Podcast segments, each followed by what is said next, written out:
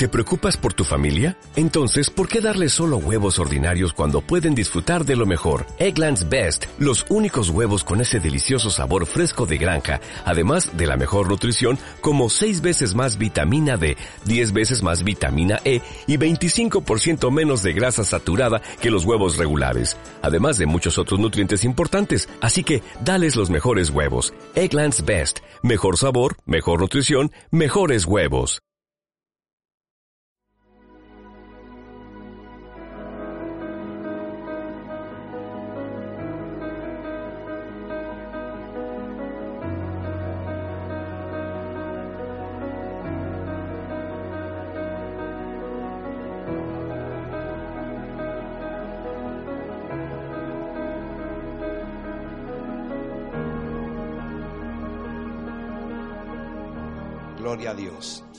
El domingo pasado, según YouTube me ha contado, ¿cuál fue el mensaje?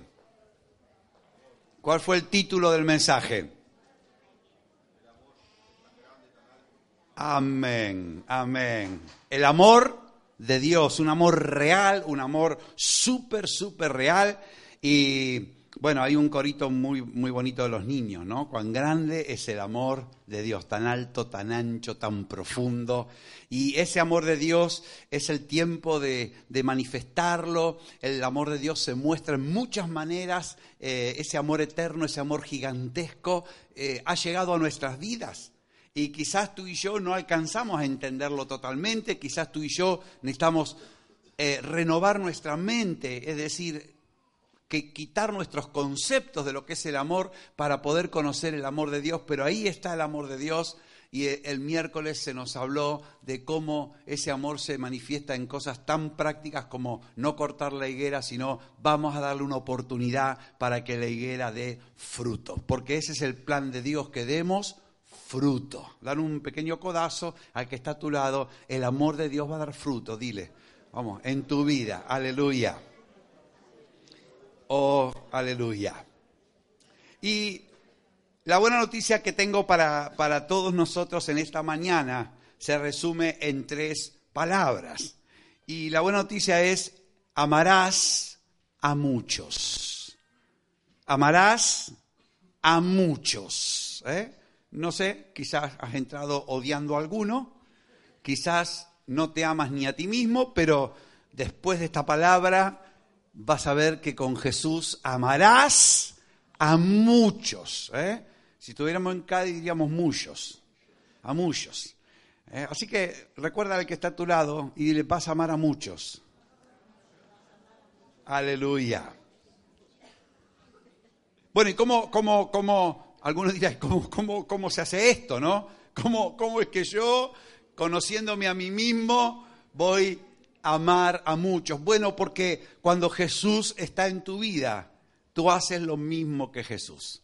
Te ocurren las mismas cosas que le ocurrían a Jesús. Y Marcos capítulo 3 es un capítulo fascinante de la vida de Jesús porque nos enseña eh, cómo Jesús atraía a las personas, cómo Jesús eh, convocaba. Dice en Marcos 3.8, 3.7, Jesús se retiró al mar con sus discípulos y le siguió, ¿qué cosa? Gran multitud, gran multitud de Galilea y de Judea, de Jerusalén y Dumea, del otro lado del Jordán, de los alrededores de Tiro y de Sidón, oyendo cuán grandes cosas hacía. ¿Qué dice otra vez? Grandes multitudes vinieron al culto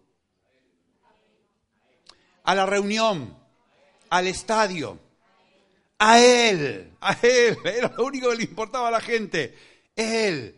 Y Jesús atraía grandes multitudes, no solamente uno, dos, quinientos, miles y miles de personas buscaban a Jesús y caminaban kilómetros, kilómetros para llegar a Jesús. No, no, es que Jesús estaba al alcance del bus, no había coche, no, había patinete eléctrico, pero las multitudes venían a Jesús. Y sabe que esta misma expresión se repite en Marcos 3:20, poquito después dice, y se agolpó de nuevo a la gente, se agolpó donde estaba Jesús, de modo que ni tiempo para comer pan tenían ellos.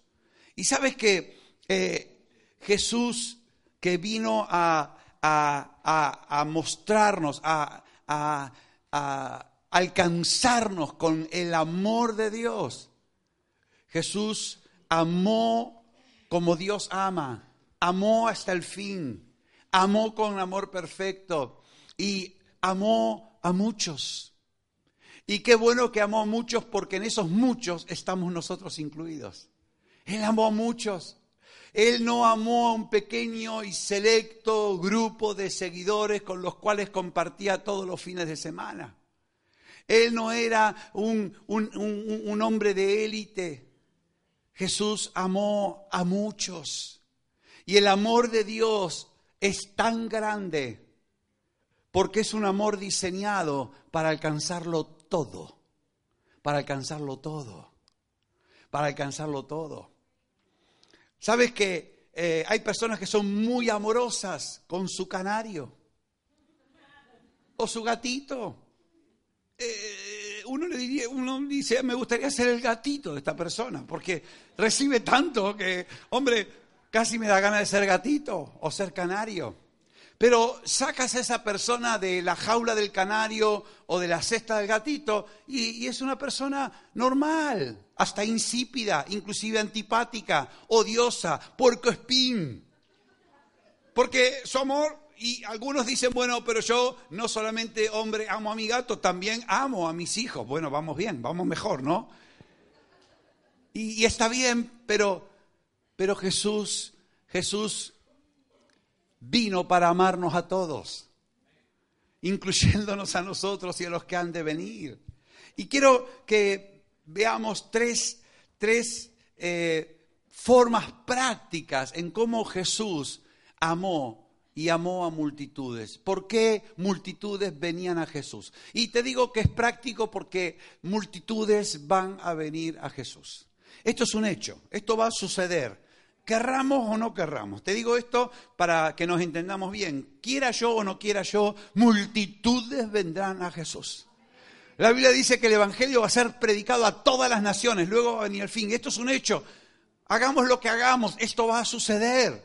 Eh, el conocimiento de su gloria va a llenar la tierra, querramos, no querramos, esto va a suceder. El reino de Dios va a venir con poder. Esto va a suceder. Sabes que la Biblia es el spoiler más grande que existe, porque la Biblia cuenta que el fin de la historia es una multitud que nadie puede contar de toda tribu, pueblo, lengua y nación, adorando al Señor en el cielo. Esto es lo que ha de suceder.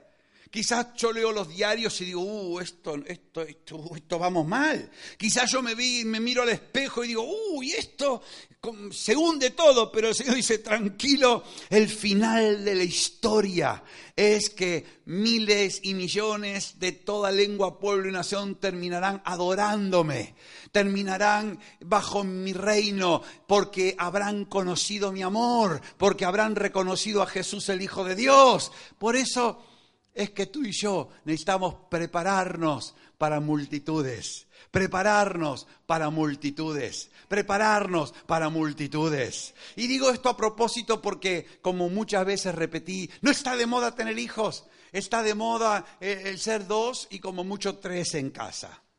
Eh, pero el Señor tiene una casa más grande y la mente del Señor es muchos hijos. Diga conmigo, muchos hijos. Pecha de hijos hijos a tope. ¿Veis? Nadie ahora ya dejaron de repetirlo. Ya. Que el complejo de hijo único no se apodere de ti. El hijo único dice todo para mí, mi papá para mí, mi mamá para mí, y lo mío es mío y no comparto nada con nadie. Pero no es cierto. Así que eh, en Marcos vemos cómo miles y miles vienen a Jesús. ¿Y por qué? Marcos 3.1 dice que Jesús entró en una sinagoga y había allí un hombre que tenía seca una mano, aparentemente un accidente, una enfermedad, tenía paralizado una extremidad. Y dice que estaban allí muchos acechando a Jesús porque era sábado. El día de reposo no se podía hacer trabajo. Y entonces había muchos acechando a Jesús a ver si lo sanaría o no lo sanaría. Qué bueno que esta gente tenía fe, porque sabían que Jesús podía sanarlo. Lo malo es que estaban acechando para poder acusarle. Entonces Jesús le dice al hombre, mira, levántate y ponte en medio. Y entonces Jesús le dice, a ver, pregunta del millón. ¿Es lícito en los días de reposo hacer bien o hacer mal? ¿Tú qué dices? ¿Cómo? Correcto. Si no haces bien, haces el mal. Eso es lo que dice la Biblia. Si no hacemos lo bueno, es que estamos haciendo lo malo. Y entonces Jesús le dijo, ¿salvar la vida o quitarla? ¿Tú qué dices? Salvar la vida. Si no salvo la vida, pues le quito la vida a alguien. Esto también es una realidad. Y entonces la gente callaba, Jesús, muy triste y enojado por la dureza de los corazones, le dice al hombre, extiende tu mano. Y al momento la mano le fue restaurada sana. Claro, cuando salen los fariseos, empiezan a planificar, junto con los herodianos, eran dos grupos del movimiento religioso judío, para destruirle. Pero Jesús se retira al mar con sus discípulos y ahí es donde le sigue esa gran multitud. Era tanta la multitud que en Marcos 3.9 le dice a sus discípulos, por favor, tenedme la barca siempre lista, porque el gentío era tal que corría riesgo de que lo oprimiesen. Entonces la estrategia de Jesús era, se subía a la barca y desde la barca le ministraba a la multitud. ¿Por qué? ¿Por qué la gente se enloquecía por ver a Jesús? ¿Por qué la gente, eh, miles y miles venían? Porque Jesús había sanado a muchos. Porque Jesús había sanado a cuántos? A muchos. Dice de tal manera que por tocar a Jesús, los que tenían plagas caían sobre él. Increíble, increíble. Isaías profetizó que Él iba a tomar nuestras enfermedades. Y cuando Jesús vino, esto se cumplió literalmente. Las enfermedades caían sobre Jesús y la persona decía, uy, soy libre, se me fue la gripe, se me fue el, dolor de, cintura, se me fue la artrosis, se me fue el cáncer, se me fue el tumor, se me fue la infección. Cayó sobre Jesús. Porque Jesús tomó la enfermedad y la puso sobre él. Y dice que los espíritus inmundos, los demonios, solo con ver a Jesús caían postrados delante de él, diciendo tú eres el Hijo de Dios, pero él le decía que no callen. Lucas resume esto en Hechos 10:38 diciendo, ¿cómo Dios ungió con Espíritu Santo y con poder a Jesús de Nazaret? ¿Cómo Dios ungió con Espíritu Santo y poder a Jesús de Nazaret? Y cómo Jesús ungido con Espíritu Santo y poder, anduvo haciendo bienes. Diga conmigo, haciendo bienes, haciendo bienes y sanando a todos los oprimidos por el diablo porque Dios estaba con él. Así que Jesús, con el poder de Dios, con el poder del Espíritu Santo, anduvo haciendo bienes, haciendo bienes. Por eso le pregunta, ¿es lícito hacer bien? o es lícito hacer mal? ¿Para qué estamos? ¿Para hacer bien o para hacer mal? Estamos para hacer bien. Y sabes que esto era el cumplimiento de una promesa. En Génesis 12 Dios le había dicho a Abraham, Abraham, yo te bendeciré. Génesis 12.2 dice a Abraham, te bendeciré y serás bendición. Y esto es una promesa que Dios le hace a Abraham. Cuando Dios creó todas las cosas, dijo, esto es bueno. Cuando Dios se le aparece a Abraham, dice, Abraham, te voy a hacer bien, pero tú vas a hacer bien a muchos. Y tu simiente va a bendecir a todas las naciones de la tierra. Y Jesús vino para bendecir a la humanidad, a todas las familias de la tierra. Y yo no sé qué, qué piensas tú de Dios, pero el plan de Dios es bendecir. El plan de Dios es hacer bien. El plan de Dios no es enviar males. El plan de Dios no es maldecir. Y Jesús encarnó, Jesús mostró, Jesús mm, eh, cumplió esta promesa. Por eso dice en 1 Pedro 3:9, no devuelvas mal por mal. ¿Cuál es el problema de que si te hacen mal tú se lo devuelvas? que te sales del plan de Dios. Dice, no devuelvas mal por mal, no devuelvas maldición por maldición. ¿Cuál es el problema de que si alguien habla mal de ti, tú hables mal de él? Es que te sales del tiesto, te sales del plan de Dios, te desconectas de Dios. ¿Por qué? Pedro dice, sabiendo que fuisteis llamados para heredar bendición, bendice. Sabiendo que eres un heredero de bendición, significa que estás para bendecir. Nuestra vida es una vida para recibir bendición y para bendecir. ¿Y qué significa bendecir? Hablar bien. Por eso dice, no hables mal. Ay, eh, pero que yo me tengo que desfogar. Pues no te vas a desfogar, porque de lo que hables te alimentarás. Si hablas mal, mal, mal te sentirás después. Porque tú estás para bendecir. Tú estás para hacer bien. Dios te bendice para bendecir. ¿Por qué? Porque ese es el plan de Dios.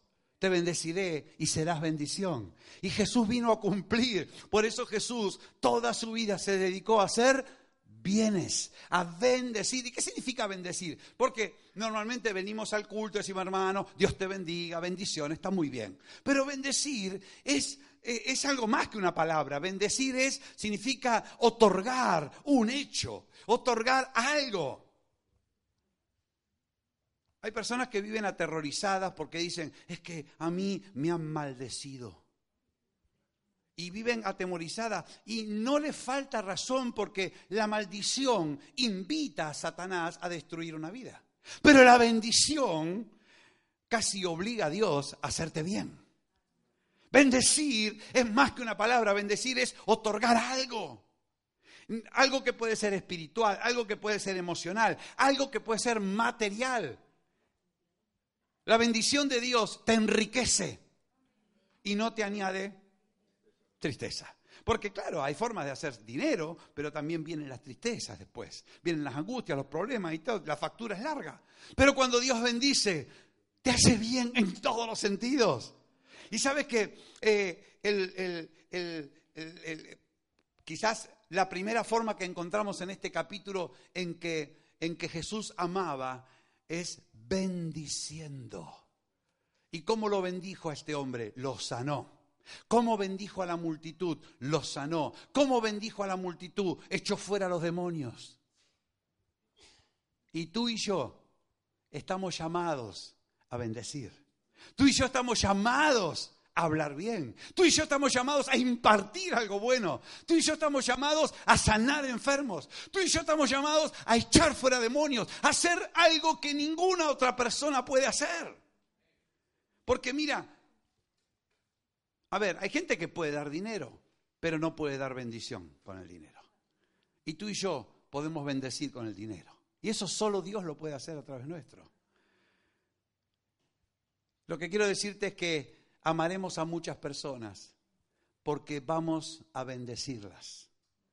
Amar a muchos significa bendecir a muchos. Y sabes que la bendición para muchos normalmente empieza con una persona.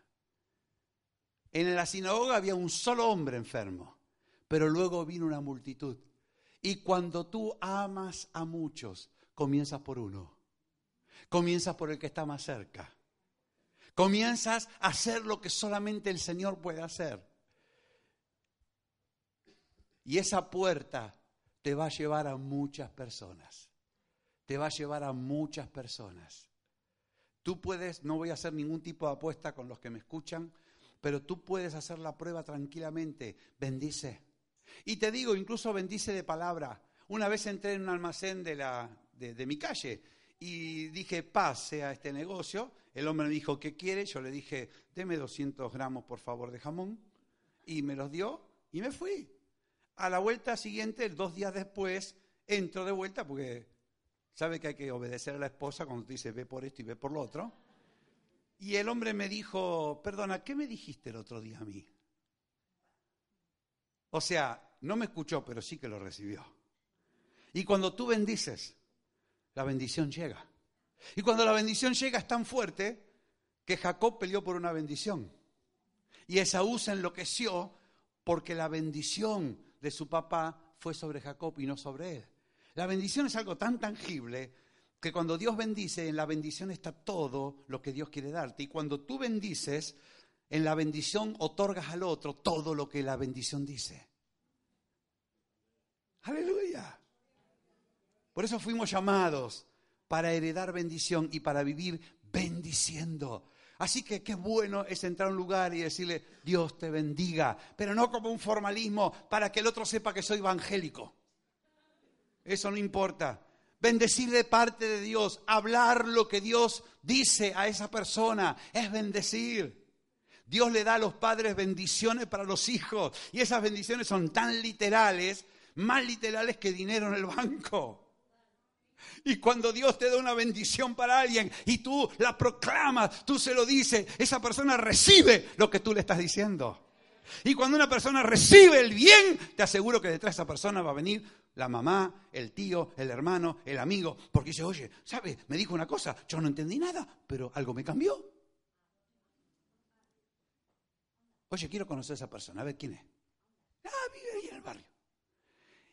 Jesús se pasó la vida bendiciendo, haciendo bienes. Y hacer bien se significa literalmente en su etimología griega hacer bien. Hacer bien, hacer bien. Bienes y no males. No seas tentado a hacer lo malo. Haz bien. No seas vencido por lo malo, dice la Biblia. Vence con el bien el mal. Haz bien. Haz bien. ¿A quién? Al que tengas la oportunidad.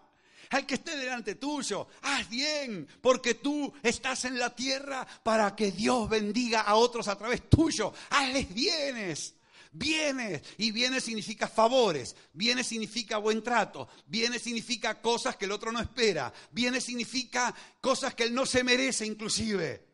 Pero cuando tú haces bienes, algo ocurre y las multitudes comienzan a venir a ti, mejor dicho, a Jesús a través tuyo. Aleluya, aleluya. Yo no sé si somos 200 personas en este lugar, pero yo quiero decirte que tenemos la posibilidad de establecer en Estepona 200 fuentes de bendición, 200 surtidores de bendición. Aleluya.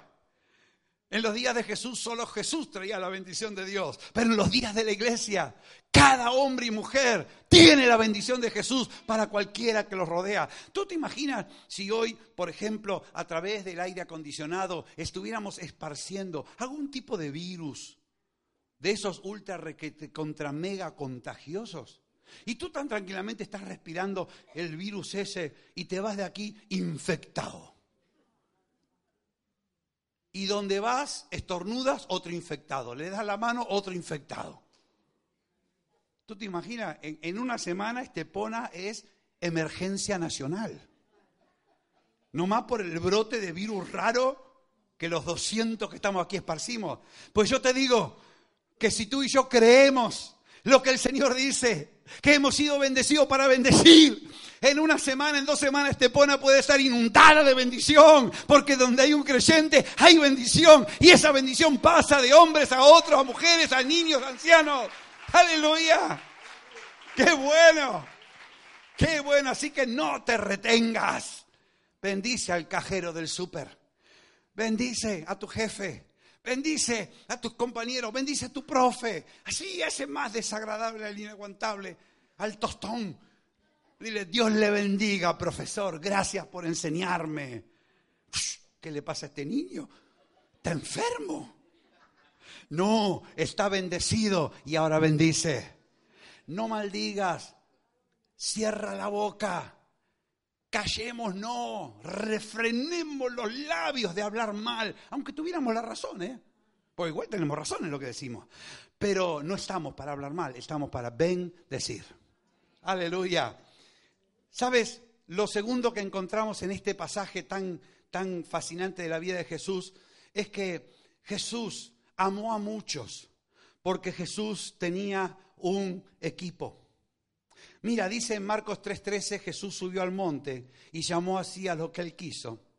y vinieron a él y estableció a doce para que estuviesen con él y para enviarlos a predicar, para que tuviesen autoridad para sanar enfermos y que tuviesen autoridad para echar fuera demonios. Esto era bastante lógico, porque si tú te pones en el lugar de Jesús y tienes que tener una barca porque hay tanta gente que te pueden oprimir, es obvio que tú no llegas a todos.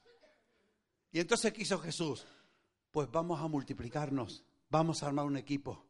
Yo solo no puedo con la multitud, yo necesito ayuda. Hijo, vengan doce, vengan doce. Y cogió a doce. Y lo primero que tuvieron que hacer era estar con Jesús. Qué fácil, ¿no? Y luego les dio autoridad para sanar enfermos, para echar fuera demonios. Y tú estás pensando, sí, pero yo no soy del círculo de los doce. No importa, después llamó a 70, Lucas capítulo 10 dice que llamó a 70, primero a 12, los mandó a hacer lo mismo que él hacía, ellos fueron, cuando volvieron, envió a 70. Y tú dices, ay, pero yo no soy del grupo de los 70, no soy del Dream Team de Jesús. Pero Jesús, cuando se fue al cielo, dijo, ahora vayan ustedes y hagan lo mismo que yo, prediquen el Evangelio, hagan discípulos, sanen enfermos, echen fuera demonios, de gracia recibieron, den de gracia.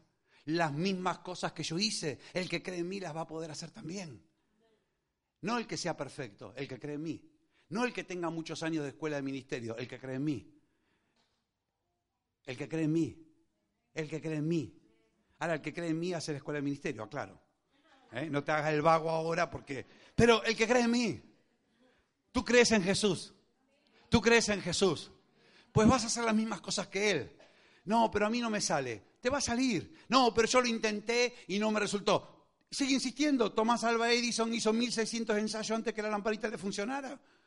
Tú no vas a hacer mil... Mira, te aseguro que no vas a orar por 1600 personas antes de que alguien sea sanado. No puedo apostar, mi religión me lo prohíbe. Pero, pero mira, es la prueba. desafío, reto domingo, el Chandy Challenge. Eh, escucha, Ora por 1.600 personas. Después me cuenta en qué número el Señor hizo un milagro a través tuyo. No vas a llegar a 1.600. Te aseguro, ¿eh? Bendice, bendice, bendice. Y Jesús armó un equipo y tú eres parte del equipo. Dile que está a tu lado, soy parte del Dream Team de Jesús. Vamos, vamos, dile, dile, díselo, declárate, vamos, date a conocer, no te ocultes. Del Dream Team de Jesús, del, del equipo de Jesús, soy del staff de Jesús. Aleluya. Aleluya. Y sabes que, que amaremos a muchos porque estamos, vivimos para bendecir y amaremos a muchos porque somos parte del equipo de Jesús. ¿Y sabes lo que hacía el equipo de Jesús cuando venía una multitud? ¿Quién sabe? ¿Qué hacía el equipo de Jesús cuando venía una multitud, un mogollón de gente? Venga, arriesga. Se sentaban en la piedra más alta para ver el, el partido. ¿Qué hacían? No sabes. Vale, yo te lo digo. Atendían a la gente. Atendían a la gente. Lee, lee, lee, cuando Jesús multiplica panes y peces para una multitud. ¿Qué le dice? Denle vosotros de comer. Atiendan a las personas. Atiendan a las personas. Atiendan a las personas. Porque Jesús trabaja en equipo. La iglesia somos el equipo de Jesús. Nadie dijo amén, olé, ni gloria a Dios, ni... Y aparte quiero decirte, si eres del Barça, el Barça puede perder. Si eres del Real Madrid, el Real Madrid puede perder. Si eres del Atlético, idem. Y puedo seguir, si eres de Boca o de Independiente, de Deportivo o del Peñarol, lo mismo puede perder. Pero el equipo de Jesús nunca va a perder. La iglesia del Señor va a permanecer en victoria hasta que el Señor venga por ella. Aleluya. Gloria a Dios. Gloria a Dios. Y tú eres parte del equipo de Jesús. Tú no vas solo, tú vas de parte de Jesús. Él te da su autoridad, Él te da su poder, Él te da su ayuda. Cuando los discípulos salieron, Él salió con ellos, confirmando la palabra con las señales que le seguían. Así que cuando tú entras en el Mercadona, perdón, no estoy haciendo publicidad, cuando entras en tu supermercado habitual y se te ocurre, porque el Señor te puede decir a una persona, oiga, usted sabe que el Señor le va a ayudar a usted. ¿Qué? ¿Qué dice? Que el Señor le va a ayudar a usted con su problema familiar. Y la persona empieza a llorar porque tiene un problema familiar. Dice, ¿cómo este desconocido sabe? Y dice, ¿y usted de dónde sacó esto? Me lo ha dicho Jesús, que la ama. Fácil. Y en ese momento Jesús está contigo, tocando a esa persona, convenciendo a esa persona.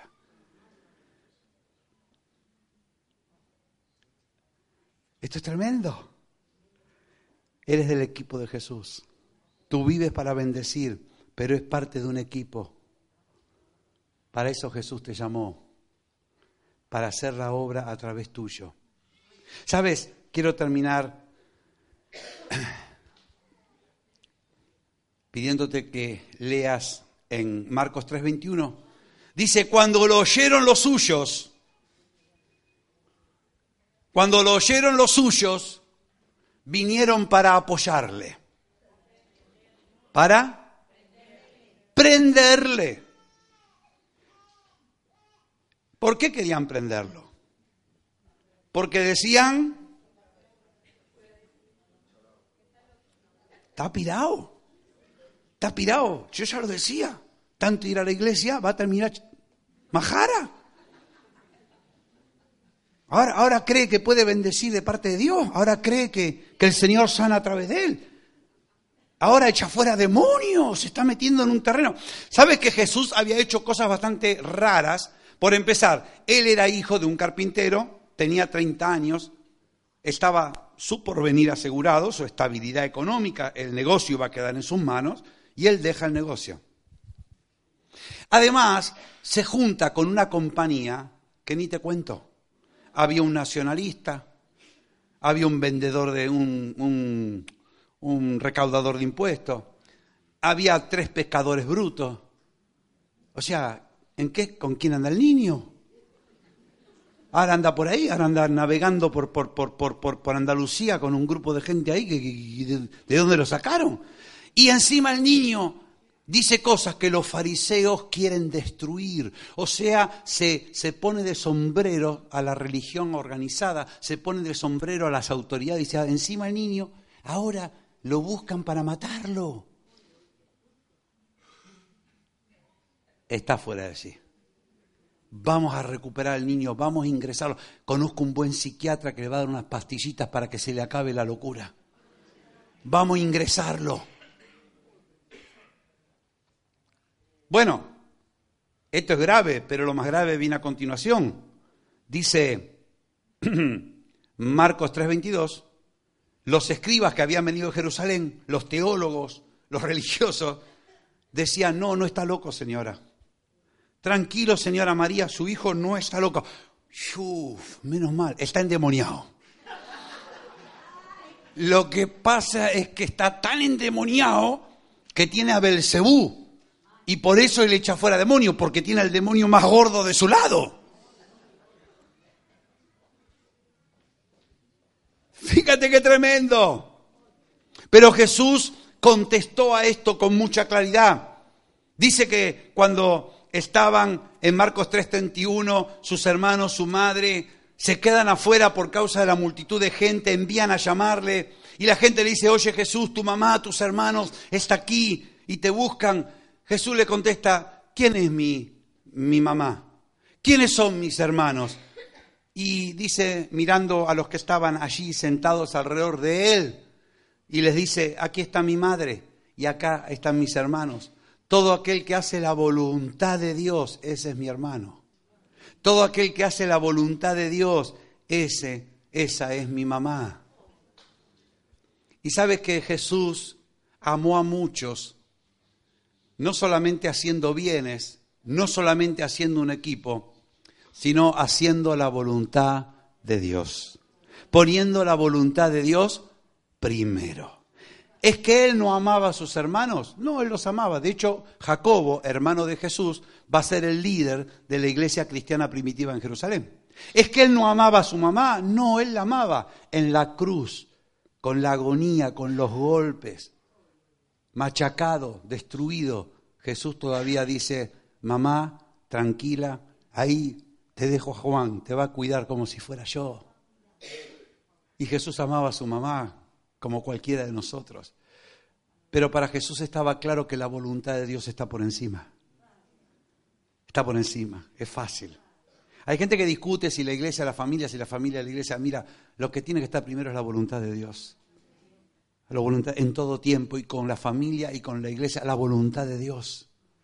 Y Jesús hizo la voluntad de Dios. Y sabes que amar a muchos es hacer la voluntad de Dios. No es seguir mis emociones, no es seguir mis deseos, es hacer la voluntad de Dios. Porque el primer mandamiento es amarás al Señor tu Dios con toda tu alma, con todas tus fuerzas, con todo tu corazón, con toda tu mente. Es el primer mandamiento. Y el segundo, amarás a tu prójimo como a ti mismo. Son mandamientos. Mandamientos. hay una canción que me divirtió mucho un día que decía, el cristiano no puede estar enojado. El cristiano no puede estar enojado. Bueno, no sé si te gusta el ritmo, pero dice una gran verdad. ¿Y por qué no puedo enojarme como cualquier hijo de vecino? Porque Dios te manda a amar. Amar. Amar es un mandamiento. Es el más importante. Todo lo que encuentres escrito en la Biblia siempre se puede resumir en ama a Dios con todo tu ser y ama a tu prójimo como Él te ama a ti. Es fácil. Y amar siempre es guardar sus mandamientos. Y sabes que cuando los fariseos le dijeron, lo que pasa es que tú estás endemoniado hasta las orejas, Jesús le dijo, mira chico, nunca Satanás va a echar fuera a Satanás. A ver, si una casa se divide, esa casa cae. Si Satanás se echa fuera a sí mismo, Satanás está perdido. Pero si por el Espíritu de Dios yo echo fuera demonios, tengan cuidado porque ustedes están blasfemando contra el Espíritu Santo. Y eso tiene tela porque si te vuelves en contra del Espíritu Santo, ¿quién te va a convencer de pecado? ¿Quién te va a guiar a la verdad? ¿Quién te va a ayudar? Estás perdido. Cortaste el último cable que te, el último salvavidas que te podía salvar. Sabes, los musulmanes tienen un problema cuando tú le dices soy cristiano. ¿Por qué? Porque ellos dicen, ah, cristiano, vale, los países cristianos, Estados Unidos, es un país cristiano. ¿Y qué hacen en Estados Unidos? Pornografía como por un tubo, droga, asesinatos, tiroteo, violencia, explotación, guerras. ¿Eso es el amor de Dios? Entonces asocian cristianos con una cultura. Pero a los cristianos ese nombre vino porque así se llamó a los discípulos. Se los llamó cristiano por primera vez en Antioquía, a los discípulos de Jesús. Y te vas a dar cuenta que si tú te encuentras con alguien de religión islámica o de otra religión, y tú le dices, mira, yo soy un seguidor de Jesús. Ah, vale. Porque cristiano está asociado a maldad, a corrupción, a pecado. Pero un seguidor de Jesús está asociado a alguien que hace la voluntad de Dios. Y ser cristiano significa una persona que hace la voluntad de Dios, no una persona que va al culto. Ir al culto es parte de la voluntad de Dios. Pero no una persona que dice, ah, yo soy cristiano, pero no hace la voluntad de Dios. Porque un discípulo es el que está aprendiendo a guardar la voluntad de Dios. Me pasó algo muy gracioso. En esta semana que estuve en Ucrania, hablaban todo en inglés. Todo en inglés, todo es inglés, todo, ¿eh? No había, uno solo hablaba español porque es un misionero que está en España. Y yo friéndome la cabeza tratando de entender todo lo que es en inglés y después hablar yo en inglés. Y yo sé que tengo que hablar en inglés, yo sé que no hablo inglés bien. Digo, Señor, ¿qué hago? Ya está, digo, yo voy a decir que estoy aprendiendo inglés. Y es la verdad, porque si hago algo bien, me dicen, bueno, el tipo está aprendiendo. Y si hago algo mal, me dicen, el tipo está aprendiendo. Así que yo resolví mi conflicto. Yo digo, me dice, ¿do you speak English? I am learning English. Ya está, listo. ¿Y sabes una cosa? ¿Are you a Christian? ¿Eres tú un cristiano? Entonces estoy aprendiendo a seguir a Jesús. Resuelto el problema. Estoy aprendiendo a hacer su voluntad. Estoy aprendiendo a ser obediente. ¿Me sale? Estoy aprendiendo. ¿No me sale? Estoy aprendiendo. Porque eso es ser un discípulo, alguien que está comprometido con aprender a hacer lo que el Señor quiere. Aleluya. Y cuando tú y yo nos comprometemos con aprender a hacer lo que Dios quiere, nosotros amamos a los demás. ¿Los amamos perfectamente? No, pero estamos... ¿Los amamos bien? Estamos aprendiendo. Tu esposa te da un premio porque la amaste, querida, estoy aprendiendo. Tu esposa te tira una sartén por la cabeza porque no la amaste, querida, estoy aprendiendo. Pero si estás comprometido a amar a tu esposa, te aseguro que la vas a bendecir. Te aseguro que va a ver que sos, que eres de Jesús. Te aseguro que otras esposas le preguntarán a esa esposa, oye, ¿qué tiene tu marido? Que busco lo mismo para el mío. ¿Cuántos están listos para bendecir a muchos? Cierra tus ojos por un momento. Ahí donde estás y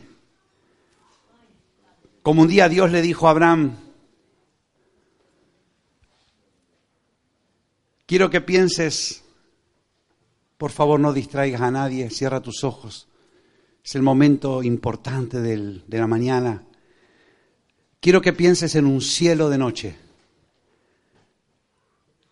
lleno de estrellas. Por un momento. Un cielo de noche lleno de estrellas. Un día Dios le dijo a Abraham, Abraham, mira el cielo. ¿Ves las estrellas, Abraham? Sí, Señor. cuéntalas. Así va a ser tu descendencia. Incontable. Como las estrellas que hay en el cielo, como la arena que hay en la mar. Dios nos amó y envió a Jesús para cumplir esa promesa. Por eso Jesús amó a muchos Jesús nunca se limitó a su familia, a sus amigos, a sus vecinos. Por eso Jesús recorrió toda Galilea. Por eso Jesús en la cruz murió por todos nosotros. Porque amó a muchos. Así van a ser las personas que tú vas a amar. Muchas. Muchas, muchas. No solamente tu familia, no solamente nuestros amigos, no solamente nuestros vecinos, muchos, muchos, muchos. Mucha gente viene a Jesús. Mucha gente va a venir a Jesús a través tuyo. Hoy no lo puedes imaginar, por eso te pido que mires un cielo nocturno lleno de estrellas. Porque muchos, muchos van a conocer la bendición de Dios a través tuyo. Quizás va a empezar con uno o con dos o tres, pero por eso van a empezar a llegar a ti. A través tuyo la bendición de Dios va a correr. La bendición de Dios va a infectar la ciudad donde estás. Porque tú eres bendecido para bendecir. Porque tú eres parte del equipo de Jesús. Y Jesús desde el cielo quiere seguir bendiciendo la tierra. Tú eres parte del equipo de Jesús para que la bendición llegue a todos los rincones Y si Jesús te habla de otro país o de otro grupo, de otra ciudad, de otra nación, es porque Jesús quiere que la bendición llegue. Porque tú vives aprendiendo a hacer la voluntad de Jesús. Porque esa es la voluntad de Dios. Porque ser cristiano significa aprender a hacer la voluntad de Dios. Y el anhelo de Dios es que los hombres y las mujeres le adoremos, nos postremos delante de Él, lo aceptemos como el Señor de nuestra vida, no tan solo como el que yo creo, sino como al que yo obedezco, al que yo le hago caso. Por encima de todo está el Señor. Te bendeciré y vas a ser bendición. Esta es la promesa que tú tienes sobre tu vida. El Señor ya te ha bendecido y ya eres una bendición para los que te rodean. Pero no te quedes en los que te rodean. Mira más allá. Comienza a soñar con decenas de personas, centenares, miles que reciben la bendición de Dios a través tuyo, a través de las personas a las cuales tú enseñas a seguir a Jesús, les predicas a Jesús.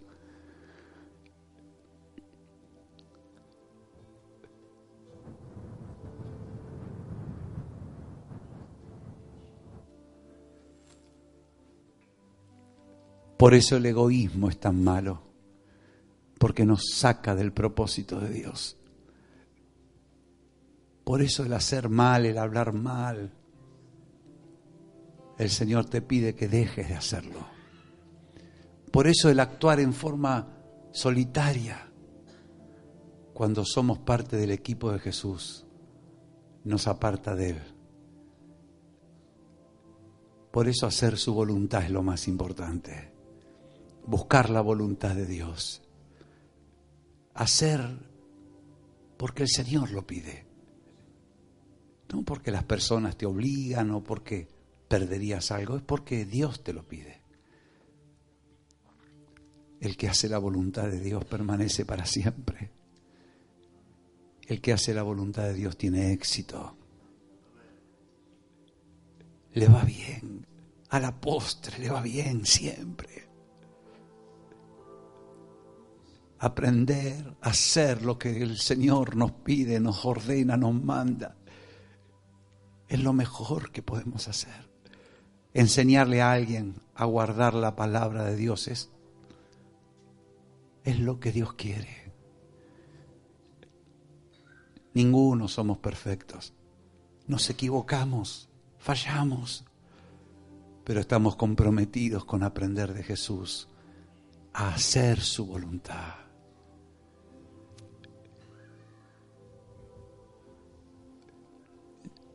Sé que el Señor quiere hablarte. Sé que el Espíritu Santo está dando visión.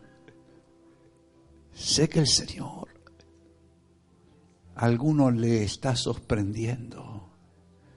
Nunca pensé que iba a amar a muchas personas. Nunca pensé que iba a bendecir a tantas personas. Pero el Señor sí que lo ha pensado y ese es el plan que Dios tiene con tu vida, que seas una bendición, que hagas bienes, que sanes enfermos, que eches fuera demonios, que des gratuitamente lo que gratuitamente recibiste. Dios tiene ese propósito para tu vida. Para eso Dios te ha creado, te ha salvado. Para que hagas su voluntad, para que le adores.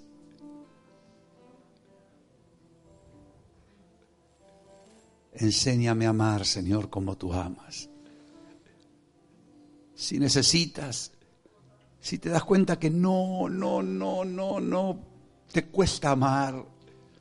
Si ves que tu amor es muy humano, porque te enfadas, te enojas, te pones celoso o celosa, dile, Señor, enséñame a amarte. Enséñame a amar como tú amas. Vamos, El aprendiz es el que le dice, maestro, enséñame, y el maestro te va a enseñar. Nadie lo sabe todo, ninguno de nosotros lo sabemos todo, pero podemos decirle, Señor, enséñame a amar. Enséñame a hacer tu voluntad. Enséñame cómo bendecir. Señor, enséñame cómo, cómo amar a mucha gente.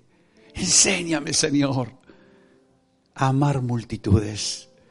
Enséñanos a recibir multitudes. Enséñanos, Señor. No sabemos cómo se hace, pero creemos que miles van a venir a nosotros por tu causa. Creemos que miles van a venir a nosotros por tu causa.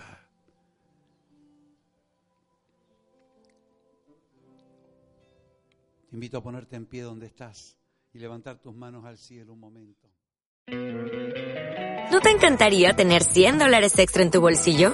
Haz que un experto bilingüe de TurboTax declare tus impuestos para el 31 de marzo y obtén 100 dólares de vuelta al instante. Porque no importa cuáles hayan sido tus logros del año pasado, TurboTax hace que cuenten. Obtén 100 dólares de vuelta y tus impuestos con 100% de precisión. Solo con Intuit TurboTax. Debes declarar para el 31 de marzo. Crédito solo aplicable al costo de la presentación federal con TurboTax Full Service. Oferta sujeta a cambios o cancelación en cualquier momento.